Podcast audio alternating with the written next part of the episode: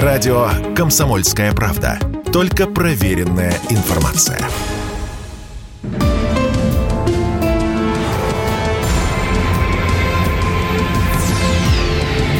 Авиаинциденты.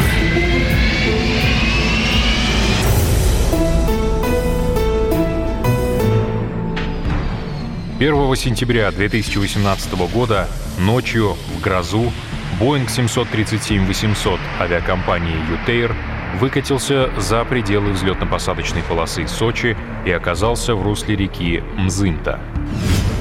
Реконструкция событий. 31 августа 2018 года. 22 часа 50 минут. Аэропорт Внуково. Экипаж рейса UT-579 получает бланк с необходимой метеорологической информацией.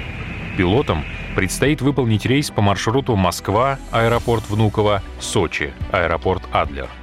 Командиру корабля 51 год. За плечами 14 тысяч часов налета. Из них почти половина на Boeing 737. Второму пилоту 53. 12 тысяч часов налета. Пять из них на Боинге. Пол первого ночи именно он отрывает лайнер от взлетно-посадочной полосы Внуково и берет курс на Сочи. Пока они летят, там идет сильный ливень. В два часа ночи подходит расчетное начало снижения. Экипаж проводит предпосадочную подготовку. В Сочи передают коэффициент сцепления 0,55, полоса скользкая. Минимально возможный коэффициент для посадки 0,3, Поэтому экипаж ставит режим автоматического торможения в положение 3, почти что максимум. После приземления самолет сам начнет тормозить в соответствии с выбранным режимом. Устанавливается высота принятия решения 180 метров. Если на ней пилоты не увидят огней полосы, надо будет уходить на второй круг. После прослушивания автоматического информатора погоды АТИС экипаж отметил сильный ветер и скорректировал режим автоматического торможения на максимум. Диспетчер разрешает прибытие по схеме Mobit 4 Альфа на полосу 06. Также он сообщает, что предыдущие борты обходили грозовые очаги и разрешает экипажу их обход по бортовому локатору. Из-за окружающих гор посадка в Сочи возможна только со стороны моря. На полосу 0,6 с курсом 58 градусов или на полосу 0,2 с курсом 22 градуса. В это время на аэродроме начинается сильнейший ливень. В ближайшие полчаса здесь выпадет самое большое количество осадков в эту ночь — 6 сантиметров. Видимость ухудшается до 250-800 метров — Ветер становится 17, порывы 22 метра в секунду. Это уже не подходит для посадки. Диспетчер доводит эту информацию до экипажа, а также сообщает, что Air Baltic уходит на второй круг. Также диспетчер сообщает, что прогноз не очень хороший, но погода переменчивая. Ну, погоду, какую передают до утра, в основном с зарядами выносят на берег. Экипаж выразил пожелание попасть между зарядами и принял решение следовать в зону ожидания. Грозовая деятельность в районе Сочи существенно влияет на работу авиации и развита круглый год. Максимальное количество гроз в августе – 20 случаев за месяц. Всего же за год их около 100. Большинство приходится на ночные часы. Гроза, в которую попал экипаж, началась пол одиннадцатого вечера и продолжалась до пол пятого утра. Обострение грозовой активности проявлялось в кратковременном усилении ветра, периодическом сильном ливне, формировании сдвига ветра от земли до высоты 600 метров. Этой ночью в Сочи выпал почти 8-сантиметровый слой осадков. Шесть из них как раз в то время, когда экипаж в первый раз заходил на посадку. Тем временем Air Baltic снова уходит на второй круг — из сигнализации о фактическом попадании в сдвиг ветра. Сдвиг ветра – природное явление, когда сила или направление ветра резко меняются, либо появляются сильные восходящие и нисходящие потоки. Эти возмущения воздуха смещают самолет с заданной траектории, меняют его скорость и подъемную силу. Особенно это опасно около Земли.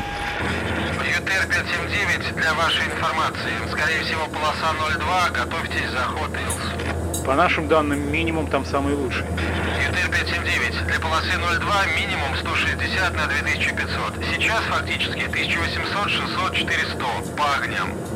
Дурака включим, зайдем. Ну, чтобы уходить не пришлось. Переданные диспетчером цифры 1800, 600 и 4100 означали, что фактическая видимость в начале полосы 1800 метров. Минимально же необходимая — 2500. Экипаж не имеет права садиться в таких условиях.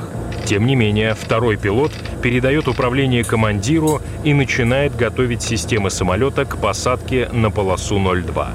В это время на связь снова выходит диспетчер. ЮТР 579. Для полосы 06. Видимость по огням 3500, 1500, 3500. На другой полосе видимость 3500 метров.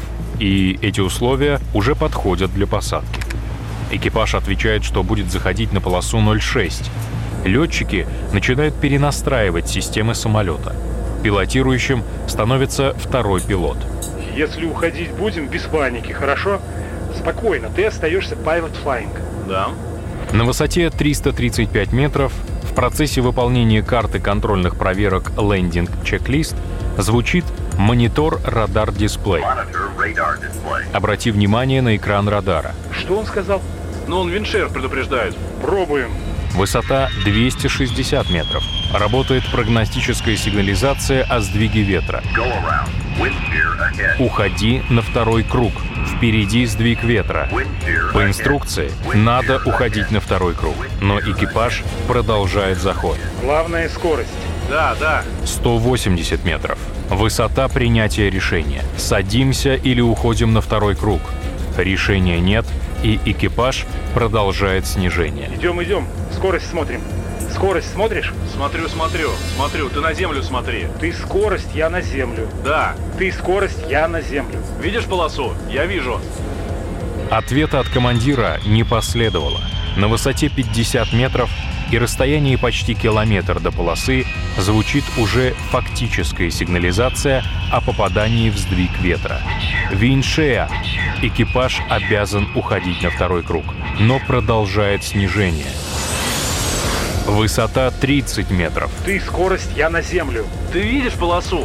На высоте 15 метров и удалении 40 метров до полосы командир берет управление в свои руки и уходит на второй круг. По объяснению экипажа, уход был выполнен из-за попадания в сильные ливневые осадки, значительно ухудшающие видимость на полосе. Через 10 секунд диспетчер посадки выходит на связь. ЮТР 579. Уходите на второй круг, как опубликовано. Работайте с кругом 119,7. 119,7 работаем, ЮТР 579. Тут же второй пилот снова выходит на связь с диспетчером посадки, чтобы уточнить дальнейший маршрут, на что получает повторное указание работать с диспетчером круга. Так ты ответил ему что-нибудь? Да, сказал, что уходим. Экипаж находился в крайне напряженном психоэмоциональном состоянии, связанном со сложными погодными условиями и уходом на второй круг с высоты, существенно меньшей высоты принятия решения. Соответствующая процедура для аэропорта Сочи в авиакомпании отсутствовала. Командир командует убрать закрылки. Второй пилот докладывает о выполнении, но не делает этого. После он исправляет свою ошибку. Кроме этого, из-за сильнейшего стресса пилоты испытывают явные затруднения при подключении автопилота. Да выключи ты, блин, эти дворники. Да, есть. Так, блин, в Сочах заходить в такую жопу, блин, да ну его нафиг, да? Там вообще ничего не было видно. Да. Вообще, блин, нифига. ЮТР 579. Для вашей информации, после вашего ухода ветер, порывы более 9 не поднимаются. По видимости, 2500, 2600, 2400 по огням. Несмотря на только что состоявшийся диалог о погодных условиях, после этой информации экипаж принимает решение выполнить еще один заход. Метеоусловия позволяют ему это сделать. Самолет находится на высоте 2800 метров. Экипаж в спешке готовит бортовые системы к выполнению повторного захода. Для более быстрого снижения выпускаются спойлеры, закрылки и шасси. Но высота все еще велика. Самолет подходит к посадочному курсу. Чтобы успеть снизиться, второй пилот хочет сделать крюк и без команды командира запрашивает диспетчера. ЮТР-579, высоковато идем, немножко влево отвекторимся. ЮТР-579, курс 290. Все, все, берем, выходим на посадочный. А, сию, э, подходим к профилю, на посадочный выходим 579. ЮТР-579, готовы к заходу на полосу 06? ЮТР-579 к заходу готовы. ЮТР-579, заход на полосу 06 разрешаю. ЮТР-579, впереди идущий уходит на второй круг. До полосы 15 километров, высота 800 метров. Несмотря на то, что самолет еще не занял высоту входа в глиссаду 600 метров, второй пилот докладывает диспетчеру. Вышка ЮТР-579 на рубеже 600. ЮТР-579, Сочи вышка, на посадочном. Полоса правее посадочного, полоса 06. Продолжайте заход. Экипаж нажимает кнопку «Approach». Автопилот включается в режим захода на посадку. Но захвата курсового маяка, который бы выводил самолет на нужный курс, не происходит. Второй пилот запрашивает диспетчера о работоспособности системы ИЛС, на что получает утвердительный ответ. Именно с помощью этой системы автопилот приводит самолет точно к полосе. Захвата сигнала курсового маяка Илс не произошло, так как самолет двигался параллельно продолженной оси полосы, медленно приближаясь к ней. Луч Илс просто не видел самолет, так как тот двигался параллельно ему. Экипаж не понимал причину отсутствия захвата и проверил правильность настройки частоты Илс. Она была настроена верно. Через 30 секунд наконец-то происходит одновременный захват курсового и глиссадного маяков. Автоматика начинает снижать самолет к полосе. Высота 340 метров. Снова звучит электронный голос. Around. Go around. Wind shear ahead. Уходи на второй круг. Впереди сдвиг ветра. Надо уходить, но экипаж продолжает снижение. В этот раз пилотирует командир. Он очень боится, что из-за сдвига ветра скорость может резко измениться. Когда я тебе скажу, скорость не читай без передыху, ладно? Ага. И высоты, если не сложно. Если я полосу не буду видеть, я, блин, не буду садиться. Работает сигнализация о достижении высоты 1000 футов, 300 метров. В это время самолет должен быть стабилизирован для захода и должен прозвучать доклад об этом. Тишина. Скорость близка к заданной. Но за 3 секунды до этого она была на 5 узлов меньше, а через 4 секунды становится на 12 узлов больше. Это уже не соответствует критериям стабилизированного захода, и надо уходить на второй круг. Экипаж продолжает снижение. Самолет попадает в горизонтальный сдвиг ветра. Направление ветра резко меняется со встречного на попутный, и самолет резко увеличивает скорость. Звучит электронный голос «Plus 100», 100 футов, 30 метров до высоты принятия решения. Второй пилот начинает непрерывно диктовать скорость и высоту. Данная диктовка создает непрерывный напряженный звуковой фон в кабине. Высота 145 метров. До полосы 2,5 километра. Звучит сигнализация о фактическом попадании в сдвиг ветра. Виншея, виншея, виншея. Надо уходить на второй круг, но экипаж продолжает снижаться. На высоте 25 метров и удалении 150 метров до полосы командир отключает автопилот и автомат тяги и переходит на ручное управление. Самолет находится в самом эпицентре сдвига ветра. Сильный попутный порыв разгоняет лайнер. Заход не стабилизирован и надо уходить на второй круг. Командир берет штурвал на себя, уменьшая темп снижения. Траектория полета выполаживается, становится более пологой. Входной торец полосы они проходят на высоте 15 метров, точно по нормативам. После этого в течение 14 секунд лайнер летит над полосой. Из-за слишком большой скорости он не хочет приземляться. Наконец, на расстоянии 1285 метров от торца шасси касаются бетона. Перелет зоны точного приземления составил 685 метров. Автоматически выходят спойлеры, щитки на крыле, которые прижимают самолет к земле. Работает режим максимального автоматического торможения шасси. Brake up, reverses maximum, автобрейк maximum in use. Спойлеры вышли. Реверс максимальный. Автоматическое торможение, режим максимальный. Ты умница. На самом деле командир не включил реверс. Полоса скользкая, и торможение колесами неэффективно. Из-за наличия воды включается система антиюза. Чтобы самолет не начал скользить по полосе, автомат торможения подает в систему давления в три раза меньше максимального. Жизненно необходим реверс. Аутобрейк точно в работе? Блин, тормози, да, тормози вручную. Командир, не полагаясь на автомат торможения, сам со всей силы жмет на педали. Но на самом деле автоматическое торможение работает. 579, посадка. И тут, лишь через 20 секунд после приземления, командир понимает, что реверс не включен и включает его. Блин, реверс! До конца полосы 200 метров.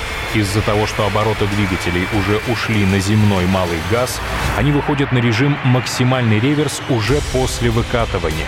Согласно инструкции, действия по включению реверса следует выполнять без задержки. На скорости 140 км в час самолет выкатывается за пределы взлетно-посадочной полосы, пробивает ограждение и останавливается в русле реки Мзынта. Из левого крыла вытекает и загорается топливо. Начинается эвакуация. Из 172 человек, находившихся на борту, никто не погиб. 18 обратились за медицинской помощью. От сердечного приступа умер работник аэропорта, принимавший участие в спасательных работах. Он скончался по дороге в больницу. Ошибочное решение на выполнение посадки было принято из-за эмоционального состояния. Я сигнализацию о сдвиге ветра попросту не слышал. Организм записал ее в ненужный фон.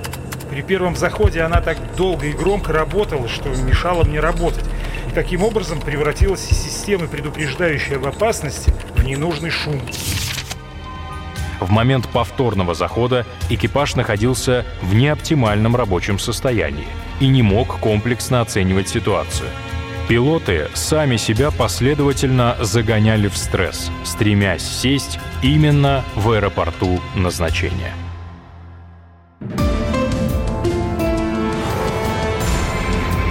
Авиаинциденты.